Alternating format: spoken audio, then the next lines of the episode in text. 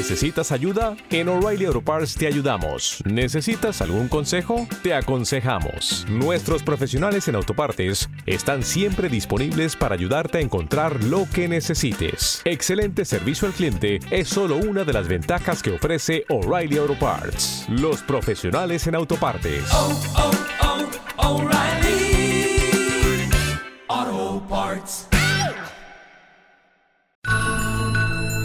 Clásica FM Podcast.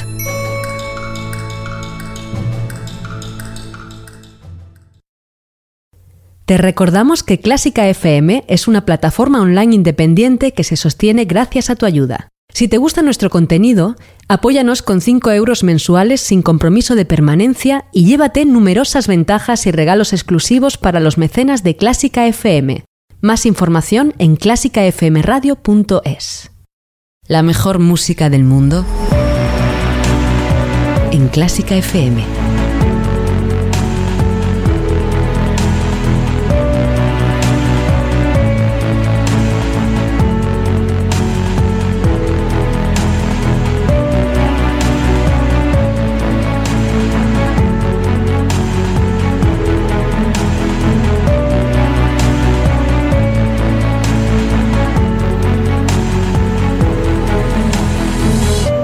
Vuelve la mejor música del mundo, vuelve Clásica FM Radio una temporada más y ya van a ser cinco años, que son muchos y pocos al mismo tiempo, porque en octubre se va a cumplir ese aniversario del primer podcast que unos músicos apasionados, algo aguerridos, quizá también un poco locos, tuvimos a bien publicar bajo el nombre de Clásica FM Radio. Ana Laura Iglesias, ¿Cinco años? ¿Son muchos o pocos? ¿Qué tal, Mario? Muy buenas. Pues según se mire a priori, yo diría pocos en tiempo general, pero para lo que estamos haciendo, mmm, pocos también, la verdad. Es que no es demasiado tiempo. o sea, que son pocos. yo creo que sí. Bueno, hoy en día somos ya un equipo más nutrido, nuestra oferta es mucho mayor y esperamos que de mejor calidad. Y cada curso nuevo que comienza nos gusta presentarte lo que viene en la nueva temporada con un programa especial como el que estamos haciendo hoy. Y tanto si nos escucha porque, porque nos sigues como si nos escuchas escondido desde la crítica y la curiosidad del a ver qué hacen estos, te recomendamos que hoy te quedes porque es posible que ya estés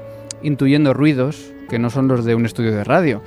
Quizás estés escuchando pues, a niños jugar, eh, algún coche lejano o en definitiva el ruido de la calle en pleno centro de Madrid.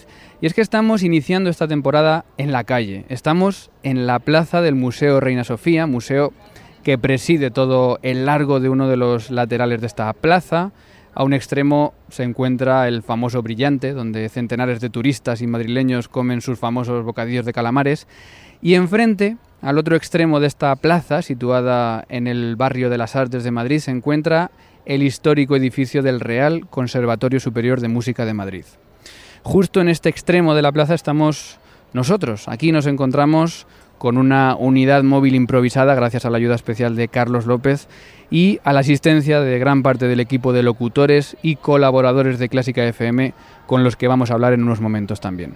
Pero queríamos empezar aquí, en la puerta de este conservatorio superior, porque lo que ha pasado aquí mm, dentro durante el mes de julio ha llegado a ser portada, portada de diarios nacionales. Y fíjate que si rebobinamos en el tiempo, Ana, y tú te acordarás bien, uh -huh. en abril de 2016, ¿te acuerdas lo que pasó en abril de 2016? Perfectamente. Vinimos parte del equipo de Clásica FM a hacer un programa dentro de este edificio.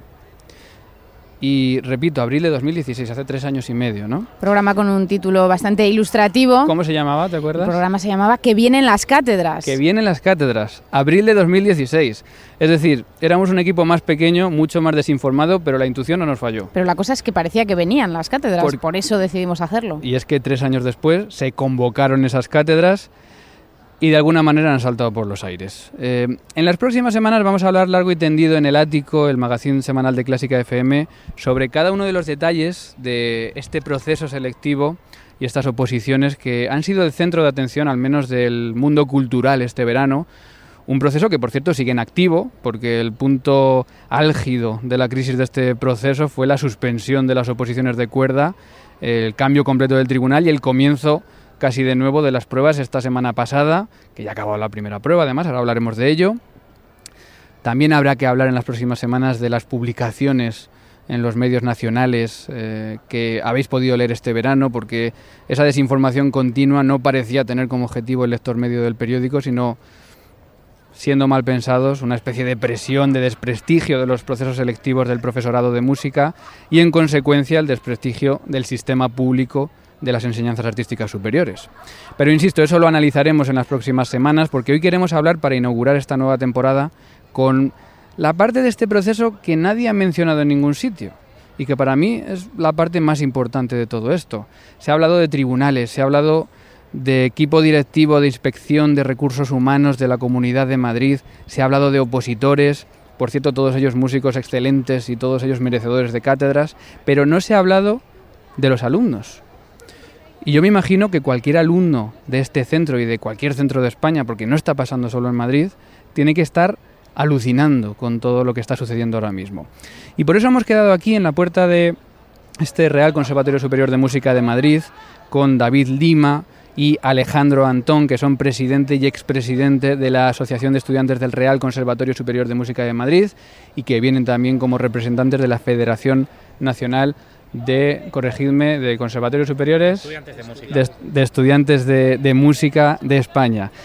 Eh, vamos a hablar con ellos de cómo está comenzando este curso para los estudiantes, eh, de cómo han sido estas cátedras para lo que más nos importa, que es la calidad educativa. Porque lo, importante, y recordémoslo, es que las oposiciones a cátedra no es el prestigio de conseguirla, no es la seguridad profesional que ello da, no es la sensación de victoria que se hacía esa vena de divo que solemos tener desgraciadamente los músicos en la sangre. El fin de las oposiciones era o debe ser encontrar el mejor equipo para asegurar la calidad educativa de este centro. David Lima, tú estás estudiando todavía aquí en este conservatorio y ya habéis empezado las clases. Te pregunto, ¿crees que este proceso ha conseguido el objetivo de mejorar la calidad educativa, de encontrar el mejor equipo para este conservatorio? Bueno, yo creo que como todo este tipo de procesos, pues eh, uno puede encontrar sus más y sus menos. Ha habido, ha habido algunos baches, pero a decir verdad, esta primera semana que hemos empezado el curso, yo creo que hay en general conclusiones muy positivas de cara a los catedráticos que se han incorporado eh, y también un poco por la opinión pública de, los estudiantes. Y sin embargo, eh, no es así, quizá no hay tan buena eh, tan buen feeling con temas, por ejemplo, como las listas de interinidad o cosas por el estilo, que forman parte también eh, de forma colateral del tema de las cátedras. Alejandro, tú estabas estudiando aquí el año pasado. Eh, sí. Sí. Cuando empezó el revuelo de la convocatoria de cátedras, ¿hubo nerviosismo entre los alumnos de que demasiadas cosas podían cambiar, cómo podía afectar esto al conservatorio? ¿O, no, ¿O realmente los alumnos tampoco, mm, digamos, enteráis tanto de ese...? A ver, yo diría que evidentemente sí, claro que había preocupación, eh, o sea, no una preocupación en el sentido de... Mm, más bien una incertidumbre, podríamos decir, porque, bueno, muchos de los alumnos directamente no saben cómo funcionan estos procesos, que yo creo que sería importante formar en este sentido para que hubiera una transparencia y que la mayoría de los estudiantes supieran cómo funcionan estas pruebas y cómo funcionan estos procesos en general, que en muchos casos estamos hablando de comunidades autónomas como Valencia, Asturias, por ejemplo, ni siquiera se trata de pruebas, sino que simplemente se hace una selección de méritos y a partir de ahí se seleccionan los que van a ser los nuevos profesores.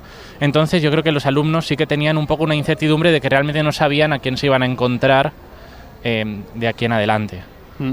Y sin embargo, este proceso aquí ha sido doble. Primero fue precisamente el que se llama proceso de acceso, que fue por méritos, y ahora hubo este proceso de ingreso, que fue un poco el que ha saltado por los aires en los medios por todo lo que ha pasado. Mm, son muy distintos, ¿no? Eh, ¿Creéis que son igual de justos los dos? Eh, bueno, yo creo que claramente es evidentemente muy distintos. El de acceso consiste en que simplemente los aspirantes tienen que enviar una serie de méritos y a esos méritos se les asigna una puntuación mientras que la de ingreso incluye unas pruebas que incluyen pues desde una prueba práctica en la que pues los intérpretes por ejemplo tienen que demostrar su capacidad instrumental pero los compositores tienen que componer obras eh, también hay temas teóricos y hay que presentar además eh, una programación didáctica para presentar el año y además también hay que dar clases. Es decir se trata de unas pruebas bastante completas aunque luego también se ven eh, completadas por unos méritos Eh, bueno, en una fase de estudio que estamos haciendo desde la Federación de Estudiantes de Música de los Reales Decretos que, que hacen la normativa para esto, eh, eh, ella, la- el propio Real Decreto en su preámbulo lo que dice es que las convocatorias de acceso, en el caso de eh, enseñanzas musicales, es decir, de enseñanzas artísticas superiores, eh, deberían ser excepcionales y el procedimiento por defecto debería ser el de ingreso, que es algo que tiene lógica porque además incluye unas pruebas, especialmente la prueba de competencia profesional, la prueba de dar clase y además, eh, bueno, los méritos artísticos se tienen en cuenta muy parcialmente. Eh, en cualquier caso, las eh, convocatorias por ingreso, sin embargo, han sido la excepción, las que deberían ser la norma. Creo que solo han sido en Murcia y aquí en la Comunidad de Madrid. No sé si ha habido alguna comunidad más, si Andalucía quizá, pero creo que no, que todas las demás han sido por acceso. Navarra me parece que Navarra me parece que también hubo ingresos. Mm, No me lo sé este ahora de memoria, pero Sí. vamos, o sea, sí que lo, lo cierto es que lo que ha sido la norma ha sido la que debería ser la excepción, Mm. que además es la convocatoria que menos garantías ofrece. Es aquella en la que simplemente se valoran unos méritos Ujú. y no se hace, no se evalúa realmente a los aspirantes a ser profesores. Entonces, eh, desde FENES Música sí que creemos que habría que preferenciar las convocatorias por ingreso. Claro, David, porque el, el problema al final viene del marco en el que todo esto está incluido, ¿no? Eh, los- las enseñanzas superiores no acaban de tener su marco propio, siguen dependiendo de secundaria para algunas cosas. Me consta que desde este conservatorio sí que se ha intentado subir a ese nivel de universidad, eh, al que sigue habiendo muchísimos problemas y que tampoco se sabe si es lo mejor o lo peor. Es decir, tú, ¿cómo ves este marco de limbo que tiene la enseñanza superior? Eh, yo creo que eh, es impresionante cuando nos ponemos a ver de- desde dónde, desde cuándo se remonta todo este sistema. Estamos hablando de que en 100 años, desde el siglo, hay cosas que no se han cambiado o que permanecen casi iguales a nivel de mm, legislativo, que, eh, como se hicieron en 1800 y pico. Entonces, efectivamente, estamos hablando de un problema estructural, estamos, un problema, eh, estamos hablando de un problema de desconocimiento, nadie sabe exactamente de quién dependen las enseñanzas artísticas, eh, no lo saben muchos ni los propios políticos, porque nos hemos dado cuenta en la federación. El profesorado, ni siquiera el profesorado y el estudiantado ya, ni te cuento. Entonces, el, punto principal es que no hay una, una ley específica, un marco específico que dote de sus derechos eh, a todas las eh, enseñanzas artísticas superiores. Y luego está el tema de las competencias autonómicas. ¿No, Alejandro? Que eso... Sí, o sea, evidentemente, tal y como está desarrollándose todo el sistema político y educativo de los últimos 30, 40 años, es evidente que son las comunidades autónomas las que están llevando la voz en toda esta cuestión. Y de hecho esto se ha demostrado con las convocatorias de cátedras. Son las primeras convocatorias de cátedras que han convocado las administraciones auto- autonómicas. Las anteriores creo que habían sido en el año 82, que todavía no tenían estas competencias. Y desde 2015 para acá, todas las comunidades autónomas se han visto obligadas a marchas forzadas a convocar estas cátedras con resultados desiguales a su vez. Entonces, si se debe dar a las comunidades autónomas este marco legal específico y si se debe dar esta libertad, es algo que también hay que aclarar. Quique Labian, que está aquí con nosotros. Muy ¿Qué buenas. Eh, ¿Quién le iba a decir aquí cuatro veinteañeros hablando de leyes Ya ves. y de cátedras y de educación? Qué peligro, ¿no? sí, Que sí. Es lo que a ti te gusta, ¿no? Gente Sí. joven hablando de educación y a mí me encanta ver a- verles a ellos, Sí. ¿no? A David Alejandro. Eh, cómo está todo muy bien entendido y muy bien estudiado y no Sí. se viene aquí a, a simplemente la reivindicación, sino a la información eh, o la reivindicación a través de la información, que es muy importante, ¿no? Sí, sí que es cierto que eh, o sea, es un ejemplo perfecto de, de todo lo contrario que se suele pensar cuando se habla en asociacionismo estudiantil, sobre todo en universidades y en este caso en conservatorios, que por cierto me alegra mucho que empiece a ocurrir más participación estudiantil en estos centros, porque históricamente no es muy habitual. Y como se puede escuchar es todo lo contrario, porque probablemente tanto a ti como a mí, que en teoría se supone que saben estas cosas, nos tumban en cuanto a conocimiento legislativo y administrativo de todos estos procesos educativos. Sí. Y tú que has vivido, Kike, este proceso desde fuera, eh, ¿cómo se ve desde, desde un músico como tú, que eres músico en activo y de repente tú no estudiaste aquí, ¿no? Pero, pero lo Mm. ves también desde fuera. Eh, da hasta un poco de vergüenza todo lo que se empieza a publicar de, de este tipo de, de- de procesos.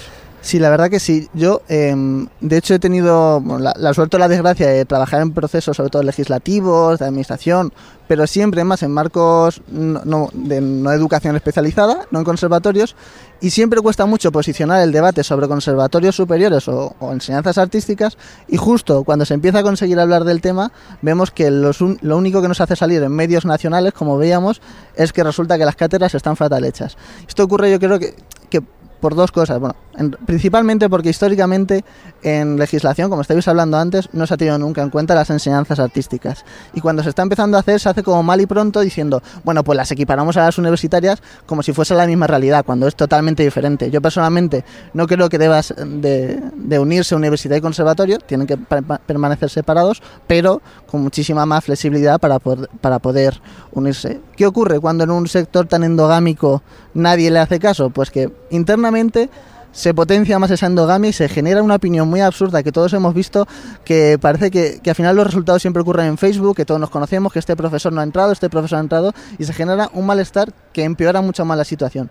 Y desde el punto de vista externo, cuando se hace una pequeña incursión en estos temas, como los medios nacionales, se deteriora muchísimo la imagen que se tiene sobre esta profesión, llegando a, a infravalorar la profesión docente, y diciendo que lo único que debería importar son los méritos artísticos, ¿no? Pues por muchos premios que tenga un músico, por muy buen músico, director, intérprete compositor que sea, esto es un centro educativo, buscamos pedagogos y el gran peso de las pruebas de ingreso, como estaban hablando, debería ser buscar perfiles docentes que sepan dar clase, ¿no? Porque además es que los conservatorios es fundamental.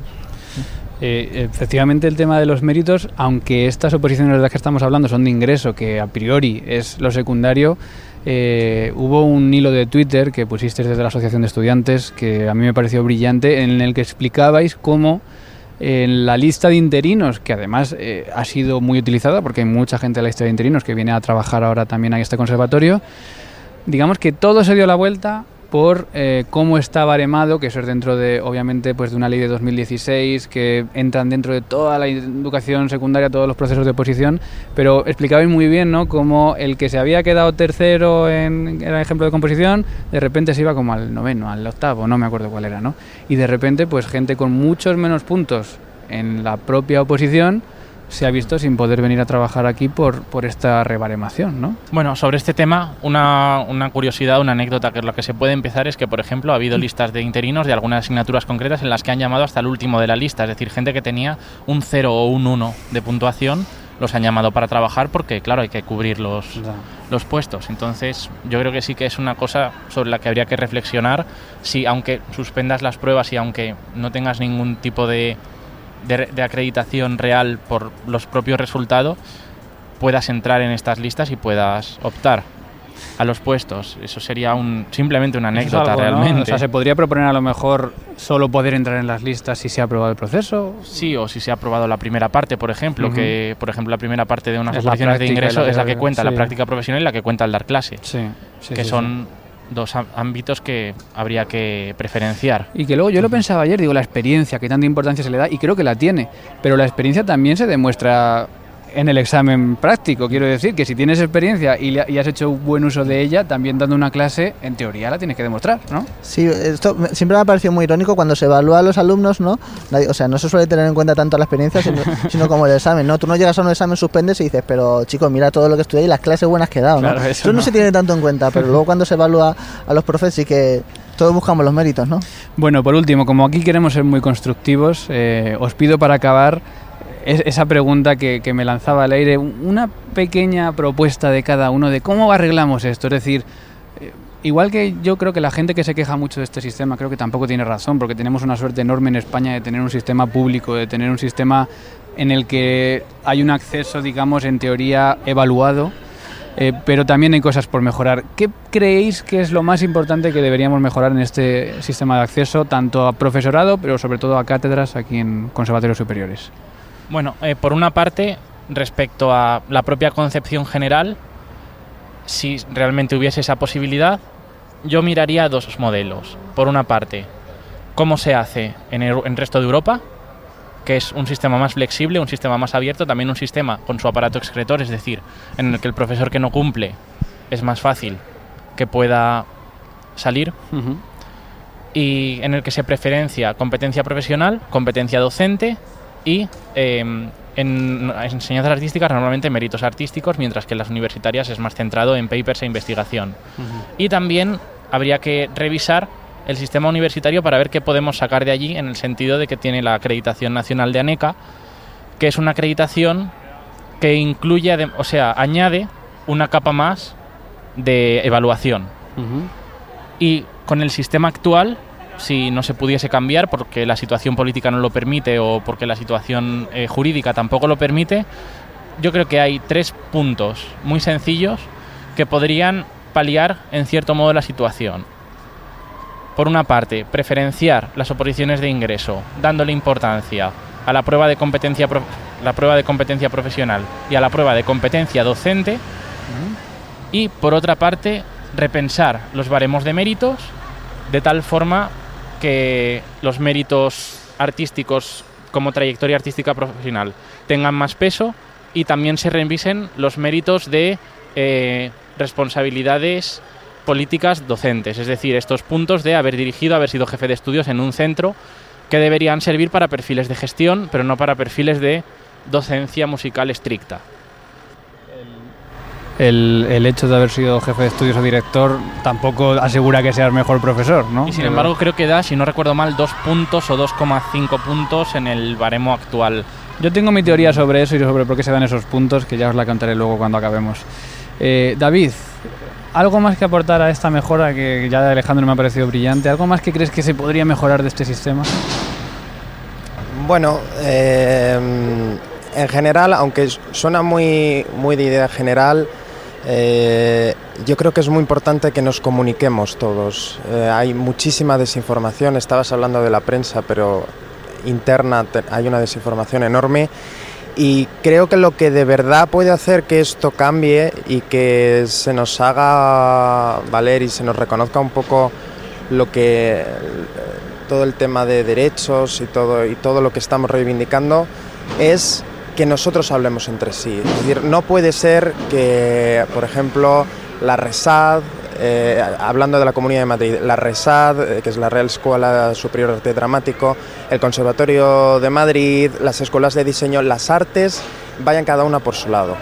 Eso, eso solo lleva a que, a que se debilite todo el sistema eh, y a que cada vez pues, sea un poco lo que muchas, muchos quieren, es el rumor, que es hacer desaparecer todo esto y, quizá dejarlo en, en, manos a lo mejor exclusivamente privadas o en, en este tipo de cosas. Que, que nadie puede negar la, la proliferación de escuelas privadas, por lo menos aquí en Madrid. Que yo cuando estudiaba aquí había una y ahora ya por lo menos hay cinco o seis aparte de este Real Conservatorio Superior, ¿no? O sea que no sé yo, yo no soy tan mal pensado de que ese sea el fin, pero que lo está provocando seguro. O porque al final... Sí, o sea, si bien tampoco podemos ser, podemos irnos a un extremo eh, o a otro, es decir, eh, el modelo privado eh, en conjugación con el modelo público pues tiene sus puntos fuertes y, todo esto. Lo que pasa es que si no garantizamos la fortaleza de un sistema público que defienda una serie de libertades artísticas, lo estamos todo dejando en manos de la oferta y la demanda, es un poco lo de siempre y, es que eso es, es, terrible. Bueno, pues eh, seguro que desde la Federación Nacional de Estudiantes de Música, también desde aquí, desde la Asociación de Estudiantes, eh, en tu caso David, que aquí sigues como presidente, eh, vais a hacer mucho porque ya lo estáis haciendo y eso es lo que necesito ahora mismo, que yo sinceramente cuando estudiaba, que no hace tanto, no, no somos tan mayores, pero, pero no recuerdo el activismo de estos organismos que ahora sí que yo creo que lo tenéis y es una suerte para todos los que estamos metidos dentro de esta comunidad educativa. Así que David Lima, Alejandro Antón, eh, aquí os dejamos en tu edificio, David, en tu ex conservatorio y esperamos que, todo vaya bien. Os llamaremos porque vamos a hablar mucho de cátedras este año, así que aunque sea por teléfono, os queremos algún día contándonos lo que está pasando, que, que da gusto escucharos. Muchísimas gracias. La verdad, porque desde Fenes Música además estamos revisándolo y intentando descomponer y destripar un poco cómo funcionan las cátedras para sacar un estudio completo sobre el tema. Pues tenéis los micrófonos de Clásica FM para cuando queráis. gracias. David, gracias Alejandro.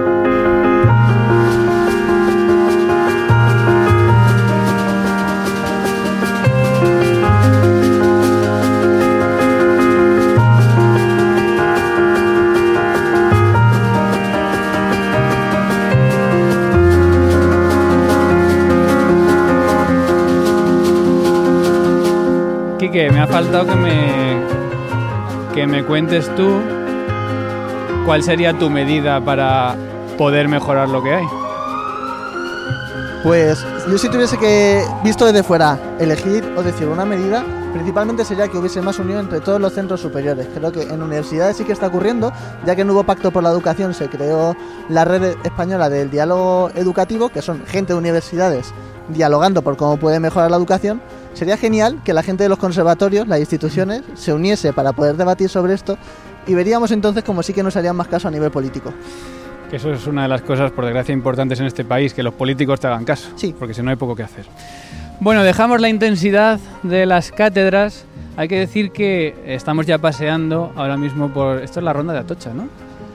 Calla Tocha, calla Tocha. Mario, por favor, céntrate. Calla Tocha, me dice aquí a mi lado ya Carlos No, Iribarren, no, una calle tocha, te decía. a quien, a quien ya presento, Carlos Iribarren, ¿qué tal? Pues muy bien, muy contento de estar con vosotros aquí caminando cuesta arriba a mi edad.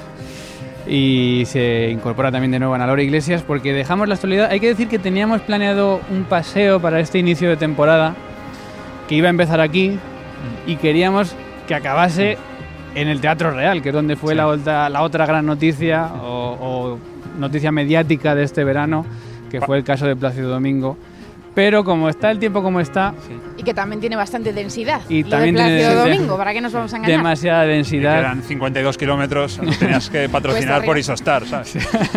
Así que vamos a andar hacia lo que nosotros llamamos internamente estudios centrales, porque allí hay una Mm. placa en la que quiero que acabemos este programa especial. Así que vamos a hablar de las novedades de esta nueva temporada de Clásica FM.